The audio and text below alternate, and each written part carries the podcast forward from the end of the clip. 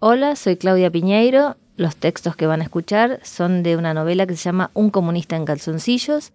Es una novela bastante autobiográfica de la relación de una niña con su padre en el paso de la niñez a la adolescencia, que en el caso de la protagonista coincide con el paso en la Argentina de la democracia a la dictadura, y donde un personaje muy importante es también su abuela materna, y que es la que van a conocer en estos dos relatos.